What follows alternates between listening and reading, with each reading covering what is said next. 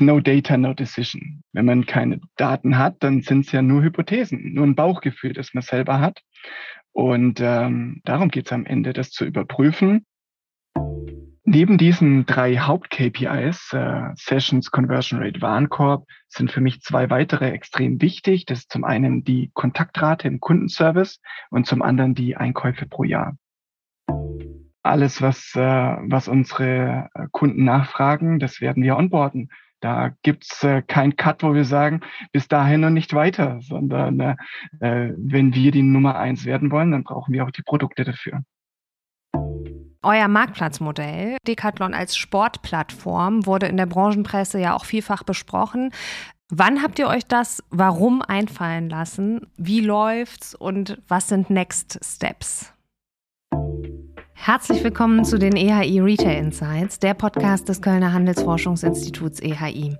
Mein Name ist Caroline Martens und ich spreche in diesem Podcast mit verschiedenen Menschen zu relevanten Retail-Themen. Bevor ich unseren heutigen Gast vorstelle, möchte ich mich wie immer bei unserem Supporter des Monats bedanken. Kubiont AG. Die Kubiont AG ist ein IT-Dienstleister, der mit seinem breiten Portfolio an Cloud, SAP und Software-as-a-Service-Lösungen die Digitalisierungsvorhaben seiner mittelständischen Kunden vollumfänglich abdeckt. Darunter zahlreiche Retailer wie Chibo und Fressnapf. Liebe Hörerinnen, liebe Hörer, heute bringe ich euch wie immer zu Beginn jeder Folge im Retailpedia-Style auf den neuesten Stand. Diesmal Decathlon. Fangen wir mit dem Namen an. Decathlon ist französisch und bedeutet Zehnkampf. Warum? 1976 haben Michel Leclerc und Friends, alle sehr sportbegeistert, ihr erstes Geschäft in der Nähe von Lille in Nordfrankreich eröffnet. Dabei verfolgten sie den Grundgedanken, alle Sportarten unter einem Dach und starteten mit einem Sortiment, das zehn Sportarten umfasste. Seit 1976 ist eine Menge passiert. 1986 kam der Sportartikelhersteller und Händler nach Deutschland. 2009 startete der Online-Shop. 2013 eröffnete das erste deutsche Logistikzentrum in Schwetzingen. 2017 das zweite in Dortmund. Decathlon ist nicht nur Händler, sondern Quechua, Rockrider, Forklar, auch Hersteller mit 65 Eigenmarken und eigenen Forschungs- und Entwicklungszentren. 2021 zählte der Sport Allrounder über 1700 Filialen in über 70 Ländern. Über 80 Filialen sind alleine in Deutschland. Mehr als 5000 sportbegeisterte Mitarbeiterinnen und Mitarbeiter sind hierzulande auf die vier Campus-Standorte Plochingen, Schwetzingen, Dortmund und Berlin sowie Logistikzentren und Filialen verteilt. Etwa 73 Prozent der Teammates sind im Retail, 20 Prozent in der Logistik und 7 Prozent in den zentralen Services. Im Februar konnte Decathlon Deutschland das bisher erfolgreichste Jahr der 35-jährigen Unternehmensgeschichte im deutschen Markt verkünden. 700 Millionen Euro Nettoumsatz. Der Umsatzanteil des Online-Shops stieg dabei auf 40 Prozent.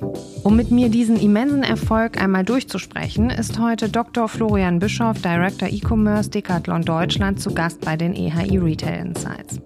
Womit beschäftigt sich sein 60-köpfiges Team derzeit? Wie läuft das 2021 gestartete Marktplatzprojekt und wie lässt es sich so als Mittelfranke in Plochingen arbeiten?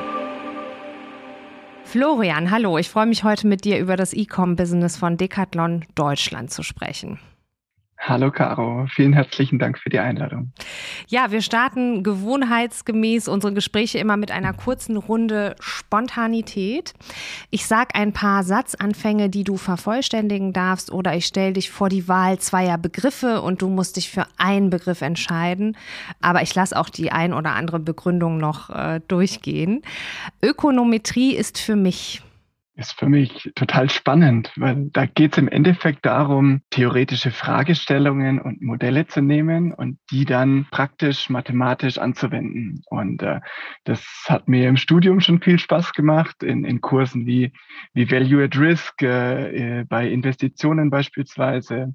Und dann hat sich das auch durchgezogen und in meiner Dissertation ähm, habe ich mich auch damit beschäftigt, zu sagen, okay, ich nehme theoretische Arbeitsmarktmodelle und und überprüft die mit äh, praktischen Daten von Absolventenstudien und inwieweit die dann auch wirklich in der Realität nachweisbar sind. Sehr beeindruckend. Ökonometrie ist für mich eher eine Grenze meiner mathematischen Fähigkeiten. ähm, man kann jeden Sportartikel ohne Probleme online kaufen oder, na gut, es macht schon Sinn, den einen oder anderen Artikel stationär zu kaufen. Da gehe ich jetzt mal von mir aus. Also ich persönlich kaufe die aller, allermeisten online ein. Aber klar, es macht bei dem einen oder anderen schon auch Sinn, den auszuprobieren. Also wenn ich mir jetzt einen neuen Laufschuh hole, gerade ein Modell, das ich jetzt vorher noch nicht gelaufen bin, dann gehe ich auch in die Filiale, ziehe den an, flitz einmal durch, um zu gucken, ob der wirklich passt. Und bei unseren Kundinnen ist das auch so. Also ähm, wenn es um Fahrräder oder Zelte geht, dann probieren die das vor Ort schon gern mal aus. Ich meine, unsere Geschäfte bieten auch die Flächen, um genau das zu machen. Schlussendlich kommt es aber auf eine Kombination an. Als Beispiel, wenn ich jetzt heute ein Produkt benötige äh, und zu Hause bin, dann kann ich mir das bestellen und dann wird es aus der Filiale gepickt, heute noch mir zugestellt und das ist eigentlich das Kundenerlebnis, wo wir hinwollen. Wir wollen das ganzheitlich denken und da geht es dann eben auch um die Verknüpfung aller Kanäle. Bei Decathlon zu arbeiten ist ist Euphorie, äh, weil es ist irgendwie wie in der Sportmannschaft. Also es packt einen einfach. Wir, wir fordern uns, äh, wir entwickeln uns gegenseitig weiter. Klar, ich meine, wir challengen uns auch. Wir wollen besser werden, jeden Tag, arbeiten aber auch als Team zusammen. Also unser großes Ziel ist die Sportplattform Nummer eins zu werden, die erste Anlaufstelle für Sportartikel in Deutschland. Und das möchten wir gemeinsam möglichst schnell erreichen. Ja, da kommt auch schon so richtig dieser Sportsgeist äh, rüber, wenn du das erzählst. Und ihr nennt euch ja auch Teammates. Und ich glaube, ihr findet das auch gut, wenn die Mitarbeitenden sportbegeistert sind, ne? So habe ich das äh, Absolut. verstanden. Ja, also jemand, der sich nicht für Sport begeistern kann, ich glaube, der wird bei uns auch nicht glücklich. Aber es ist so auch okay, wenn ich gerne zum Beispiel Fußball gucke. Ich muss nicht selber spielen gucken ist schon mal gut, selber machen ist noch besser. Okay. Daten, Daten sind für mich. Ja, ist eigentlich das, das mit das Wichtigste überhaupt, weil, also was ich meinem Team immer sage, ist no data, no decision. Wenn man keine Daten hat, dann sind es ja nur Hypothesen, nur ein Bauchgefühl, das man selber hat. Und ähm, darum geht es am Ende, das zu überprüfen. Dass ich mich jetzt persönlich auch für Analyse und äh, die Modelle dahinter begeister, das kommt natürlich dann noch hinzu. Ich bin seit zweieinhalb Jahren Director E-Commerce. Diese drei Worte beschreiben die Zeit ganz gut. Was mir als erstes in den Kopf kommt, ist, ist wow, ist vielleicht kein richtiges Wort. Doch, doch, das nehme ich. ähm, dann wäre es wahrscheinlich noch Stolz und, und auch Demut. Also wow, weil gerade die letzten zwei Jahre waren wirklich außergewöhnlich. Also was die Pandemie, vor die uns, für die Herausforderungen, vor die wir gestellt wurden, aber auch weltweit, was es für Auswirkungen gebracht hat. Es war schon enorm. Jetzt bei uns direkt äh, Decathlon Deutschland. Die Filialen waren monatelang geschlossen. Ähm, das Online-Geschäft hat, hat teilweise da alles aufgefangen und wir hatten ja Besucher auf der Seite des war mit äh, dem, was wir davor gesehen haben, äh, nicht vergleichbar und war natürlich cool für uns. Und wir konnten da beweisen, was wir alles leisten können. Nicht nur das E-Commerce-Team an sich, sondern auch die angrenzenden Bereiche wie Logistik, Transport, Kundenservice, die ja man kann sagen, täglich fast rund um die Uhr mhm. gearbeitet haben und den äh, Kundinnen und Kunden in der Zeit auch weiterhin den Zugang zum Sport zu ermöglichen. Und das war wirklich wow. Und da bin ich auch stolz drauf. Äh, ja, weil das Sehr in gut. einem Unternehmen zu arbeiten, wo wirklich der eine für den anderen auch einsteht und äh, ja, wir konnten, wie gesagt, schon richtig Gas geben, aber das war nicht für alle so. Nicht bei Decathlon, wo die Geschäfte sehr herausfordernde Zeit haben und, und auch außerhalb von, von Decathlon. Und ähm, das macht mich dann schon auch demütig, weil viele Leute gingen oder gehen teilweise immer noch durch eine schwere Zeit und das sollte man da nicht außer Acht lassen. Ähm, ja, neben dem, dass wir natürlich viele Projekte vorantreiben konnten und viel erreichen konnten. Ja, sehr cool. Ich freue mich jetzt auch äh, tiefer einzutauchen in deine Arbeit mit dir. Ähm, fangen wir mal an zu deep diven. Da dann doch alle Handelsunternehmen individuell in ihren Strukturen sind zu Beginn, kannst du uns kurz sagen, was dein Jobprofil umfasst, wofür bist du verantwortlich und wie setzt sich dein Team zusammen? Was liegt bei euch in der Abteilung E-Commerce? Ja, gern. Also grundsätzlich als Verantwortlicher für den E-Commerce-Bereich ist es meine Hauptaufgabe, hier eine profitable Wachstumsstrategie für den E-Commerce, für Decathlon Deutschland zu entwickeln und ähm, unsere Kundinnen und Kunden zu begeistern für uns. Das umfasst äh, zum einen die Strategie, das, das Businessmodell, mit dem wir am Markt auftreten wollen. Dann aber auch so die ganze Transformation, äh, die Transformation des Erlebnisses für, für die Kunden, aber das Unternehmen an sich auch. Und was man dazu braucht, ist, ist das entsprechende Team, weil nur dann funktioniert es auch. Und äh, das ist dann auch meine Aufgabe, hier das richtige Team zusammenzustellen. Dafür habe ich ähm, verschiedene Teams in, in meinem Bereich. Das eine sind, ja, wir nennen das die Online-Sport-Leader. Mhm. Das sind so die Business-Verantwortlichen für die, für die jeweiligen Sportarten. Und deren Aufgabe ist es, den Sportmarkt, ihren Sportmarkt zu kennen, die Kundengruppen zu kennen und das Wachstum dann auch voranzutreiben. Klar, die stehen in sehr engem Austausch mit unseren Eigenmarken, die vor allem in, in Frankreich sind, um ähm, hier gut vernetzt zu sein und den Auftritt zu planen. Das kann ich mir dann so vorstellen wie ein Category Manager. Genau, mhm. so ähnlich. Wobei es eben nicht nur um das Category Management auf der Seite an sich geht. Klar, die machen auch das, das Merchandising, die passen das auch auf die lokalen Wünsche an, weil ja, so eine, ein deutscher Kunde hat einfach das Bedürfnis von einer technischeren und detaillierteren Beschreibung, als das in anderen Ländern der Fall ist. Mhm.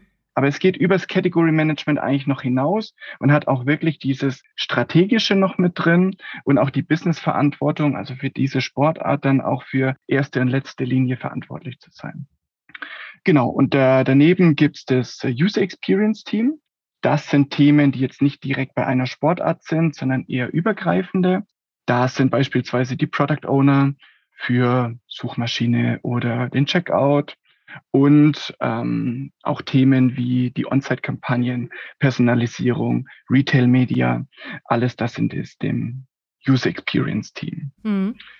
Die App ist auch noch ein Bereich, äh, ganz, ganz wichtig für uns, äh, wo wir einen Fokus drauf legen, weil hier ähm, erwarten wir schon das zukünftige Wachstum auch. Ähm, das ist eben noch bei mir. Und dann die technischen Teams wie Software Development, das Analytics Team und äh, das Data Team. Und, und ich persönlich bin Teil des deutschen Executive Teams. Mhm. Okay, und insgesamt sind das dann 60 Leute, die quasi, äh, so wie du beschrieben hast, äh, die Abteilung, sage ich mal, oder das Team E-Commerce abbilden. Und was sind so typische Fragestellungen, die du ähm, täglich oder vielleicht auch wöchentlich in deinem Team besprichst? Ja, so die typische Fragestellung, die gibt's eigentlich gar nicht. Was aber immer auf dem Tisch ist, ist das Kundenfeedback. Also das ist das, was sich jede Woche eigentlich täglich wiederholt, weil wir über ganz, ganz viele Kanäle Kundenfeedback erhalten und das für uns der Punkt eigentlich ist für, für die Priorisierung. Also vor einiger Zeit beispielsweise hatten wir viel Feedback bekommen, dass ähm, unsere User Entscheidungshilfen und Vergleichsmöglichkeiten auf der Seite wollen. Und das haben wir dann ähm, natürlich uns zu Herzen genommen und einen Komparator entwickelt, der jetzt live ist, wo ähm, die Kundinnen die Produkte auswählen können und dann eine einfache Kaufentscheidung treffen können. Mhm. Bei der Wishlist war das ähnlich. Die war vorher nur in der App, nicht auf der Webseite. Auch da haben wir das Feedback erhalten, entsprechend entwickelt und ähm, das sind eigentlich so, das Kundenfeedback sind wirklich diese wiederkehrenden Dinge. Und was wir natürlich besprechen, ist, wie, wie wird es weitergehen? Weil die letzten zwei Jahre haben schon zu Verhaltensänderungen geführt. Wir sehen aber auch gerade dieses Jahr, dass die, äh, dass die Leute auch vermehrt wieder in die Geschäfte gehen. Und das ist jetzt für uns halt auch die Frage, okay, welche Erkenntnisse ziehen wir draus? Äh, äh, welche Daten haben wir hier als Entscheidungsgrundlage, mhm. um uns so auszurichten, dass wir am Ende ähm, für, für unsere Kunden dann auch die richtigen Entscheidungen treffen. Mhm. Und arbeitet ihr viel remote? Ich glaube, gerade bist du äh, auf einem der Campusse. Äh, ich sehe, dass du in so einer ähm, Schallbox sozusagen bist. Oh Gott, mein Audioproduzent äh, schüttelt wahrscheinlich schon mit dem Kopf. Das ist nicht das richtige Wort. Aber du bist, glaube ich, gerade auf dem Campus. Und wie viel remote, wie viel im Office seid ihr? Ähm, wie, wie organisierst du das Team? Viel in Selbstverantwortung, weil grundsätzlich geht es ja darum, dass die Mitarbeiter sich bei uns wohlfühlen. Mhm. Und deswegen haben wir auch letztes Jahr die Entscheidung getroffen, zu sagen, okay, wir gehen von einem Campus in Plochingen bei Stuttgart auf, auf vier, ähm, auch in Berlin, in Dortmund, in Schwetzingen bei Mannheim wo jeder Mitarbeiter aus den zentralen Services, wo der E-Commerce auch dazu zählt, sich auswählen kann, an welchem Standort er arbeitet. Und dort treffen wir uns dann auch einmal die Woche. Vor allem für kreative Dinge, ähm, Workshops äh, etc., aber auch um gemeinsam Sport zu machen und so dieses, ich sag mal, Decathlon-Feeling auch beizubehalten. Ähm, das ist dieser eine Tag und die restlichen vier Tage sind flexibel. Klar hängt es auch irgendwo vom, äh, vom Job schlussendlich ab. Bin ich jetzt äh, oder habe ich viel Schnittmengen mit einem Geschäft oder mit der Logistik, macht es natürlich Sinn, dort auch äh, präsent zu sein. Und, äh, und das ist so der Rahmen. Was, was wichtig für uns halt auch noch ist, ist unser Management-Schema, das wir eigentlich schon, schon immer haben. Und da ist zentral das Feedback-Gespräch, das wir einmal im Monat haben zwischen Teammate und äh, Teamleader das äh, in einem geschützten Raum stattfindet, ähm, äh, für das ganze Jahr geplant ist ähm, und wo man sich eben austauschen kann, was ist passiert, ähm, was passiert gerade und äh, was ist auch für die Zukunft geplant. Und das hilft dem, dem Teamleader auch viel, viel besser, die, die Bedürfnisse von seinem Teammate zu verstehen und auf ihn einzugehen, äh, ihn zu unterstützen und klar haben wir das auch in der Lockdown-Zeit gemacht, ähm, per, per Remote, aber das war nicht zu ersetzen. Und da ist mhm. es beispielsweise, das ist so ein Termin, wo wir sagen, der muss persönlich stattfinden. Genauso wie, wie ein monatliches Treffen mit dem ganzen E-Commerce-Team wo wir dann uns einen Ort in Deutschland aussuchen, wo wir zusammenkommen, äh, teilen, was wir so gemacht haben und abschließend, was auch noch ein Punkt ist, wo wir gesehen haben während der Lockdown-Zeit, das funktioniert remote nicht ideal, ist die Integration von neuen Teammates. Sowohl für die Neuankömmlinge als auch für die Leute, für die Teams, die schon existieren. Wenn das persönlich stattfindet, äh, diese schnellen Rückfragen zu haben, die Leute persönlich kennenzulernen, das geht viel, viel schneller, dass die Leute ongeboardet sind. Und äh, darüber hinaus ist aber eigentlich alles sehr flexibel gehalten. Finde ich total cool, äh, wie du das erläuterst, weil ich glaube, so diese diese Vorstellung remote und alles flexibel, ähm, ja, dass ich dem schon so ein bisschen misstraue, weil ich auch sehe, wenn man nicht aktiv etwas dafür tut, dass man sich regelmäßig sieht, auch in echt sieht, dass man sich schon auch verlieren kann. Ne? Die Verbindung kann man verlieren. Und ähm, ich glaube, das ist total wichtig, damit es auch Vertrauen gibt im Team. Und Vertrauen ist ja total effizient, weil es dann keine Kontrollmechanismen bedarf sozusagen. Äh, deswegen finde ich super, dass ihr das so ja engmaschig, aber nicht zu engmaschig hört sich das an begleitet. Jetzt habe ich schon ganz oft äh, haben wir über Daten gesprochen. Welche KPIs hast du denn stets im Blick? Hast du so ein Daily Morning Briefing, wo du dir immer so die Userzahlen etc. anguckst? Ja, das schaue ich mir schon an und ähm, ist ja kein Geheimnis. Jeder, der im Retail arbeitet, der wird sich wahrscheinlich standardmäßig Sessions, Conversion Rate, Warenkorb angucken. Je nachdem, wie die sich verändern, gehe ich dann eben ins Detail und gucke, was sind die Ursachen für, für diese Veränderungen. Das ist wirklich Daily Business. Neben diesen drei Haupt-KPIs, äh, Sessions, Conversion Rate, Warenkorb, sind für mich zwei weitere extrem wichtig. Das ist zum einen die Kontaktrate im Kundenservice und zum anderen die Einkäufe pro Jahr. Die Kontaktrate an sich, weil das ist für mich eigentlich die, die Exzellenz unserer Prozesse. Denn wenn irgendeine Frage im Kundenservice aufläuft, dann heißt es ja, dass in unseren Prozessen irgendwas nicht sauber läuft. Äh, die, die Kunden bekommen dann zwar immer eine sehr, sehr freundliche Antwort, aber es ist natürlich auch nochmal Zeit, die sie aufwenden müssen. Mhm. Und darum geht es bei uns eigentlich, die möglichst niedrig zu halten und die Fragen schon im Vornherein zu beantworten. Und ähm, die wiederkehrenden Kunden sind eigentlich so die Experience. Wenn für mich als User von der ersten Kommunikation, vom ersten Touchpoint bis zur reibungslosen Erstattung der Retoure alles glatt läuft, naja, natürlich werde ich dann wiederkommen. Da gibt's ja gar keinen Grund, dann nicht wieder bei Decathlon einzukaufen. Und äh, das ist, äh, sind auch wirklich zwei ganz, ganz wichtige. Und äh, ich meine, die App habe ich schon genannt, die sehr wichtig für uns ist.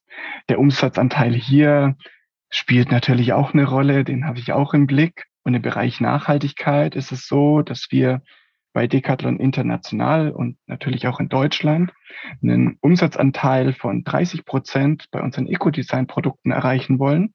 Und deswegen ist das, was ich auch ähm, regelmäßig debriefe und mir ansehe. Und diese Eco-Design-Kriterien sind halt beispielsweise, dass wir nachhaltige Rohstoffe verwenden, wie Bio-Baumwolle oder auf Färben verzichten, die mhm. Produkte reparierbar sind. All das fällt da rein. Und da ist es uns halt wichtig, ähm, dass diese Produkte auch entsprechend ihren Platz bekommen und äh, am Ende auch zu einem erheblichen Umsatzanteil dann beitragen.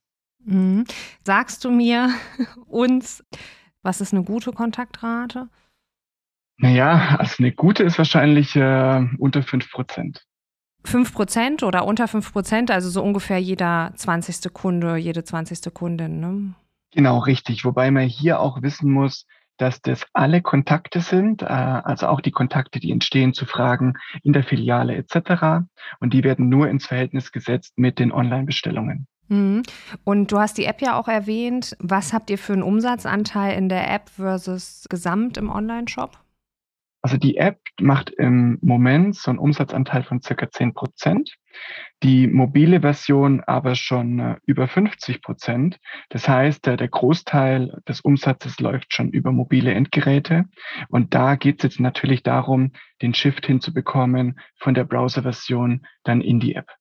Du meinst äh, von dem Online-Umsatz, ne? nicht von dem Decathlon Deutschland Gesamtumsatz? Genau, von dem Online-Umsatz. Du bist 2013 bei Decathlon gestartet. In zwei Monaten feierst du also dein zehnjähriges Firmenjubiläum. Kannst du umreißen, welche Stationen hast du seitdem durchlaufen und was waren in der Zeit so Big Milestones im E-Com bei euch? Sehr gerne. Äh, ich fange mal noch einen Schritt früher an, äh, im Jahr 2009. Da wurde der E-Commerce äh, bei Decathlon Deutschland gegründet und ging live. 2013 bin ich dann dazugekommen und das war eine richtig coole Zeit, weil wir waren so vier, fünf Leute. Äh, es war wirklich Start-up. Jeder hat alles gemacht, aber trotzdem in dem großen Unternehmen, in dem wir sind. Und das war total spannend, weil wir ja, wie das bei Decathlon ist, viel Freiheiten hatten, viel ausprobieren konnten. Wir auch zu der Zeit noch ich sag mal, organisatorisch getrennt waren. Wir waren eigenständiges Unternehmen. Aber dann mit der Zeit sind wir natürlich gewachsen, sowohl im Umsatz als auch mit den Mitarbeitern. Und 2015 haben wir dann die Entscheidung getroffen zu sagen, der Kunde macht keinen Unterschied mehr zwischen Online, Offline, für den ist das egal und ein Unternehmen, dann dürfen wir das intern auch mehr unterscheiden und haben die Unternehmen zusammengeführt, wir haben die Teams zusammengeführt. Seitdem gibt es ein Omni-Marketing-Team, eine Omni-Finanzabteilung und in dem Zuge wurde die Stelle äh, Web Analytics geschaffen. Und äh, das war cool, da konnte ich mich dann richtig austoben und das mit der Zeit dann auch ausbauen von einer One-Man-Show zu einem größeren Team für eben den Bereich Webanalyse, aber auch schon erste Produkte wie Checkout oder Personalisierung. Und dann hatte ich so ein bisschen mehr Luft und äh, habe äh, das Thema Big Data, Data Science in Deutschland gestartet. International wurde daran schon gearbeitet und ich habe das dann in Deutschland gemacht. Äh, daraus hat sich dann das Data Team entwickelt, das es heute gibt. Und ähm, ja, ähm, das lief dann. Dann habe ich mich mit anderen Themen beschäftigt, wie beispielsweise Ladezeit-Performance. Und am Ende waren wir so ein richtiges Data- und Tech-Team. Und das habe ich gemacht bis Ende 2019. Und dann habe ich im Januar 2020 den E-Commerce übernommen, hatte viele Ideen, was ich so alles äh, anpacken will. Und äh, gut, dann im März äh, kam der Lockdown und ähm, ja, aber es ist cool, wenn man schon mal sieht, wo wir jetzt stehen äh, mit der Teamgröße, aber auch äh, von der Struktur an sich. Also bei den 60 Leuten, die wir haben, sind auch BA-Studenten dabei, sind Azubis dabei. Ach, wir cool. bilden unseren mhm. Nachwuchs mhm. Äh, selber aus und da bin ich auch mega stolz drauf. Äh, äh, Gerade heute, also zum Zeitpunkt der Aufnahme äh, dieses Podcasts, sind auch zwei unserer Software-Developer bei der IHK, um eine Prüfung abzulegen, dass wir auch im Software-Development-Bereich zukünftig ausbilden können. Und äh, ja, das, das allgemein, glaube ich, zeigt schon, was bei Decathlon so möglich ist. Also wenn man Dinge anpacken will, dann äh, kann man da sehr schnell sehr viel Verantwortung übernehmen und das ist einfach unheimlich abwechslungsreich auch. Total nachvollziehbar, dass ihr selber ausbildet, wenn man sich ähm, den aktuellen Arbeitsmarkt bzw. die Arbeitsmarktherausforderungen ansieht. Ähm, du hast im Intro gesagt, dass äh, dir drei Worte einfallen: Wow, Stolz und Demut, wenn es um deine aktuelle Position geht. Und du hast es ja gerade auch schon selbst erwähnt. Äh, kurz nach Antritt deiner Stelle war der Lockdown und äh, ich kann mir das auch vorstellen, dass man sich dann theoretisch viel überlegt hat, was man dann ja wahrscheinlich auch depriorisieren musste. Was hat dich denn seither so beschäftigt? Ja, klar, gerade am Anfang ähm, musste ich meine eigenen Ideen, vor allem was die Produktseite angeht, also die technischen Produkte, ähm, erstmal pausieren. Da ging es um andere Dinge, weil ja, die die Kundinnen haben gesucht nach den in der Zeit relevanten Informationen. Also äh, welcher Store hat geöffnet? Wann hat der geöffnet? Äh, dann waren ja auch die Zeiten, wo man Besuchszeiten buchen musste, weil nur gewisses Kontingent im Laden erlaubt war. Das haben wir integriert. Lieferzeit war natürlich ein Thema. Wie lange dauert es, bis mein Produkt da ist? Und äh, das waren jetzt dann erstmal so die Themen, aber so organisatorische Veränderungen konnte ich schon konnte ich schon angehen. Also ich bin sehr, sehr überzeugt von Expertenteams. Und das habe ich auch am Anfang eigentlich direkt umgesetzt, zu sagen, okay, wir haben ein Produktteam, wir haben ein Software Development Team etc. Und dann war es auch so, und das war eigentlich auch schon vor Corona der Fall, mhm. dass wir haben so viele Themen auf dem Tisch äh, und jeder möchte ja auch so viel machen, aber das geht nicht. Wir müssen uns priorisieren. Und deswegen habe ich gesagt, äh, wir nehmen uns drei Prioritäten pro Quartal und auf die fokussieren wir uns. Das definiere ich für den E-Commerce. Jedes Team bricht es runter auf das Team und dann basierend auf den Teamprioritäten jeder Mitarbeiter. Und wir nennen das die Big Rocks. Das heißt, Anfang jeden Quartals startet jeder Mitarbeiter mit drei Big Rocks und hat schon mal einen Fokus, was er dieses Quartal macht. Das heißt nicht, dass er nichts anderes machen darf, aber wenn die Entscheidung ist, äh, okay, mache ich das eine oder das andere, dann ist es relativ einfach und mir ging es da mehr drum, den, den Mitarbeiterinnen auch den, den Druck zu nehmen, denn keiner kann in, in einer guten Geschwindigkeit und einer guten Qualität 15 Projekte gleichzeitig bearbeiten. Und, und dann ist es, mh. ja. Und hast du die Big Rocks definiert auf Teamebene, Expertenteamebene oder auf Einzel N gleich 1 Ebene sozusagen, dass du mir drei Big Rocks gesagt hättest oder war das fürs gesamte Team? Das ist für ein E-Commerce fürs gesamte Team. Da orientieren sich dann äh, die, die Teams dran, ähm, weil ich sag mal, ein Big Rock war beispielsweise SEO. Mhm. Da können die ähm, die Online-Sport-Leader sehr, sehr viel beisteuern, die technischen Teams auch, aber ich sag mal, äh, im, im Transportbereich oder so ist es jetzt nicht das große Thema, dann ersetzen die das auf, auf ihrer Teamebene. Und äh, so geht es aber grundsätzlich drum, wirklich die großen, wichtigen Projekte schnell voranzutreiben, schnell live zu bringen. Und, ähm, und das war auch was, was ich ziemlich schnell starten konnte. Und, und jetzt klar, mit der Zeit ähm, haben wir uns auch wieder mit langfristigen Themen beschäftigt. Also jetzt sind es auch wieder Themen wie Aufbau neues Loyalty-Programm beispielsweise, Überarbeitung vom Checkout, die ganzen Projekte im Bereich Nachhaltigkeit. Das sind jetzt schon wieder die Themen, um die wir uns kümmern. Aber ich glaube, das Gute an den Big Rocks ist zum Beispiel auch, dass man dann auch das Gefühl hat, man hätte etwas geschafft. Weil manchmal, ich komme ja auch aus dem digitalen Bereich, hat man das Gefühl, man reagiert nur noch und äh, ist am Arbeiten, am Arbeiten, am Arbeiten, vor allem in den kritischen Zeiten von Corona. Und man hat dann nicht mehr das Gefühl, ähm, etwas erreicht zu haben. Ne? Und ich glaube, das ist total wichtig, gerade in so komplexen Zeiten. Ja. Absolut. Also wir packen da auch immer OKRs dahinter. Ähm, und mit dem Objective ist für jeden klar, warum wir das auch machen. Und dann, wenn man am Ende des Quartals die Key Results debrieft und sieht, dass man das erreicht hat, ah, natürlich ist das ein gutes Gefühl. Sehr gut. Du hast es ja häufiger jetzt schon erwähnt, dass ihr nicht in Offline und Online denkt, sondern in Connected Retail. Zum Beispiel kann man dieses Wort verwenden. Welche Omnichannel-Services wurden denn durch Corona bei euch enabled und welche spielen jetzt immer noch eine Rolle oder vielleicht auch keine Rolle mehr?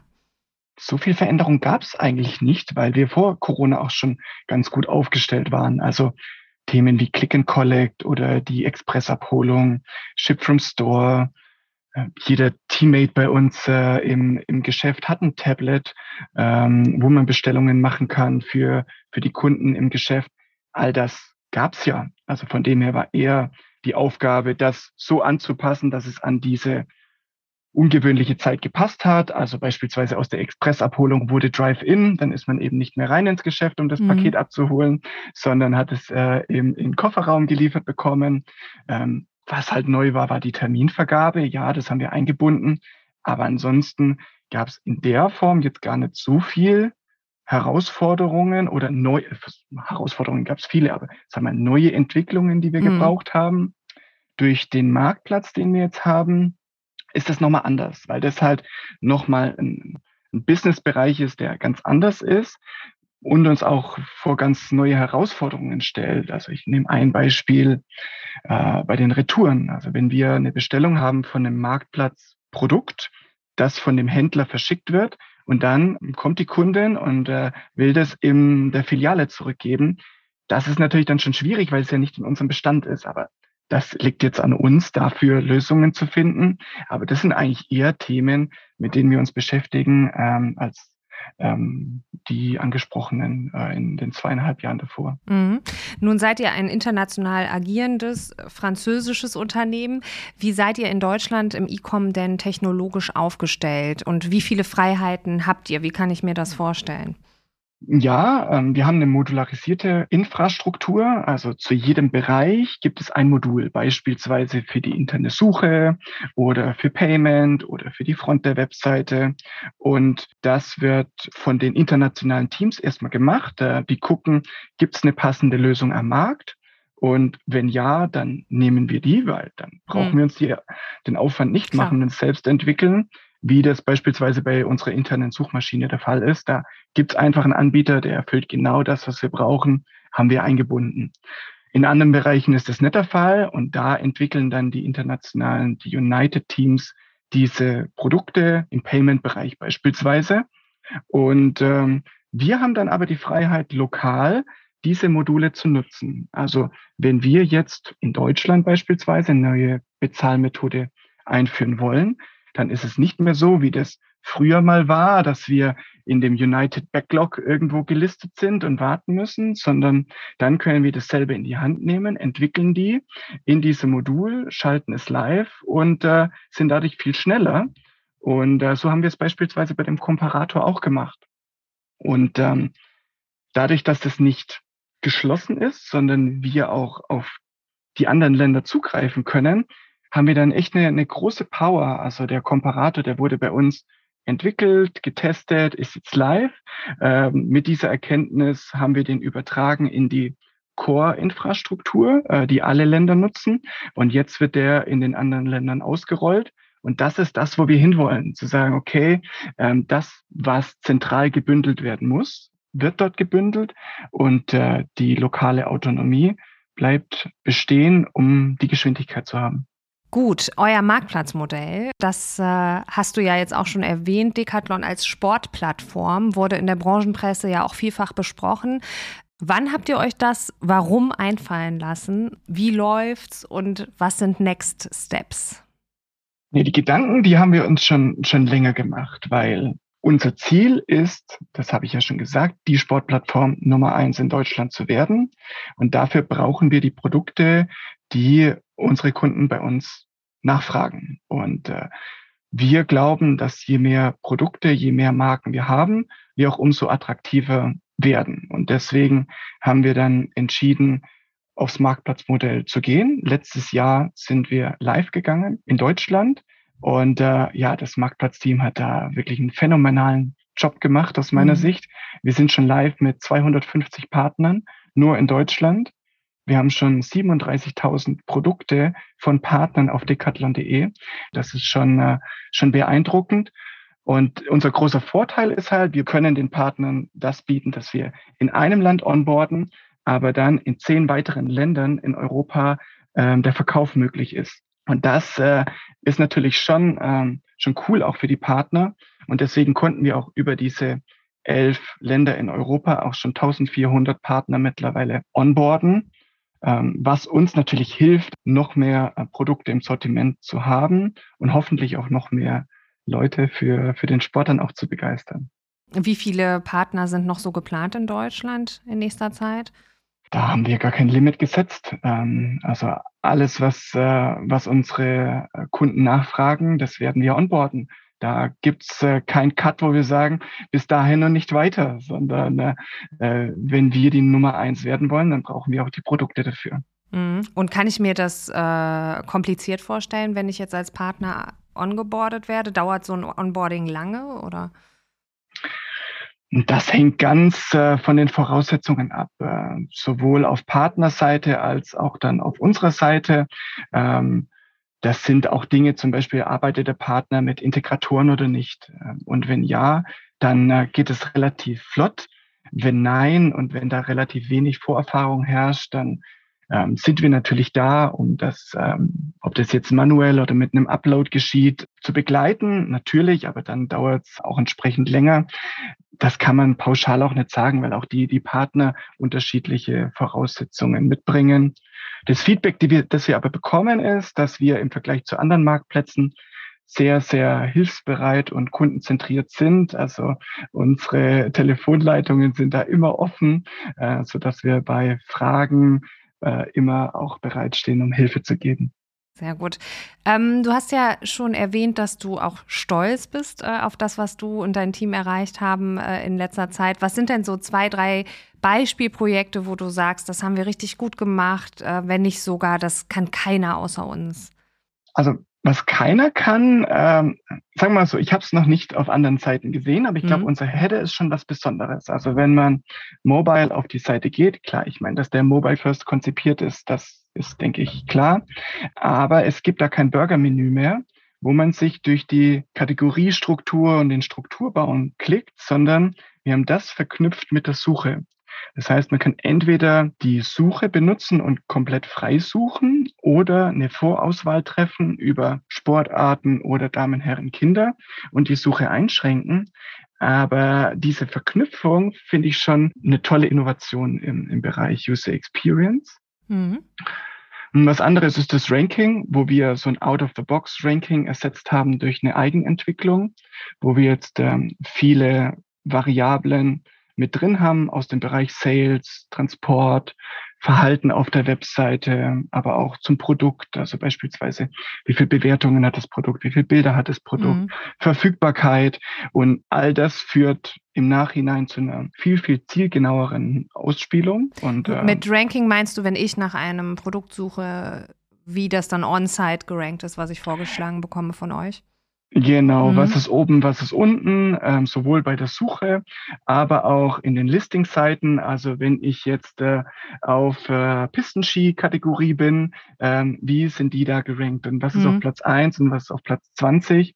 Da haben wir viel Zeit da auch äh, investiert und äh, glaube ich, was, äh, was ganz Cooles draus gemacht. Ja, bei der Zustellung ist es so, dass wir ähm, in den größten Städten Deutschlands die Produkte, die in, dort in den Filialen verfügbar sind, äh, am gleichen, spätestens am nächsten Tag zustellen können. Und was ich da besonders toll finde, ist, dass gerade in Berlin, Köln und München das CO2-neutral erfolgt auch und wir dann nochmal einen weiteren Beitrag zu mehr Nachhaltigkeit liefern können. Ja, du sprichst es ja gerade an, CO2-neutrale Lieferungen. Du hast ja eben im Gespräch auch schon gesagt, 30 Prozent Umsatzanteil sollen Eco-Design-Produkte beinhalten. Inwiefern beeinflussen denn Bestreben, CO2 reduzieren zu wirtschaften, deine Arbeit? Das beeinflusst die Arbeit schon extrem. Also nicht nur mich, sondern alle Mitarbeiter. Wir starten alle unser Jahr, indem wir uns ähm, KPIs definieren in drei großen Bereichen, in den Bereichen People, Planet und Profit. Und durch den Planet-Bereich hat jeder Mitarbeiter bei uns schon von Anfang an Ziele definiert, um nachhaltige Projekte auch voranzutreiben.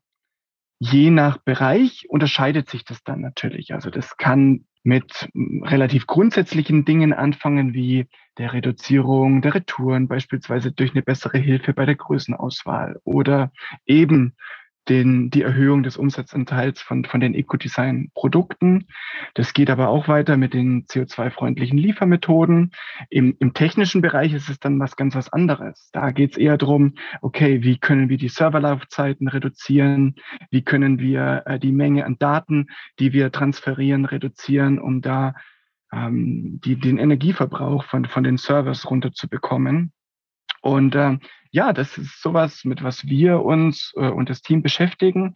Und Dinge, wo es jetzt vielleicht noch keine konkreten KPIs gibt, aber wo wir uns schon auch Gedanken machen, sind beispielsweise unterschiedliche Liefermethoden.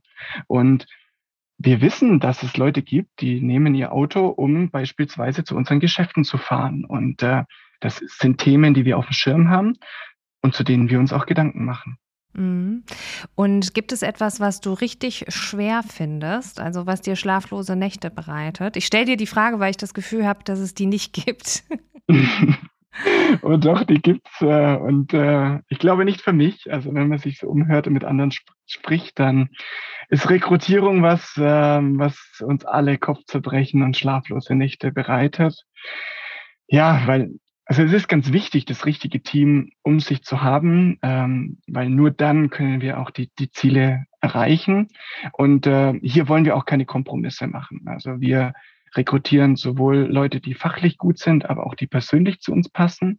Und dieser Charakter ist wirklich ganz, ganz wichtig für uns. Ich würde sogar sagen, fast noch, ja, es ist wichtiger als äh, die, die fachlichen Skills. Aber wenn jemand verantwortungsvoll, verantwortungsbewusst ist, wenn jemand Dinge bewegen will, wenn jemand in einem Team wirklich sehr gemischt arbeiten will. Also wir haben Leute bis auf Australien von, von jedem Kontinent mhm. ähm, und wo man wirklich so sein kann, wie man ist, dann ist man bei uns genau richtig.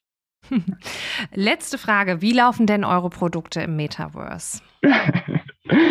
ähm, ja, Metaverse an sich, so weit sind wir noch nicht, aber den ersten Schritt, den haben wir gemacht. Ähm, also mit Jean Garnier haben wir den ersten Schuh gelauncht, den, den Barrio der mit NFT-Technologie ausgestattet ist. Ähm, auch da nutzen wir eine sehr energiesparsame Blockchain-Technologie. Und ja, für so ein Produkt ist es äh, Jean Garnier der, der passende Partner als Freestyle-Fußball-Weltmeister. Und äh, das war, die Nachfrage war enorm. Also der, der Schuh, der war schon nach kurzer Zeit ausverkauft und ja, mit so einem Start bin ich mir ziemlich sicher, dass wir den Weg auch weitergehen werden. Also es ist durchaus ein Thema, das du ernst nimmst und weiter im Blick behältst. Ja, auf jeden Fall, klar. Also da wird sich ganz, ganz viel verändern. Es ist nichts, was nächsten Monat kommt, aber was, was äh, jeder auf dem Schirm haben muss. Okay, super. Florian, ich danke dir für das Gespräch, für die ganzen Insights. Ähm, viele Grüße nach Plochingen. Hat mir sehr viel Spaß gemacht. Äh, auf Wiederhören.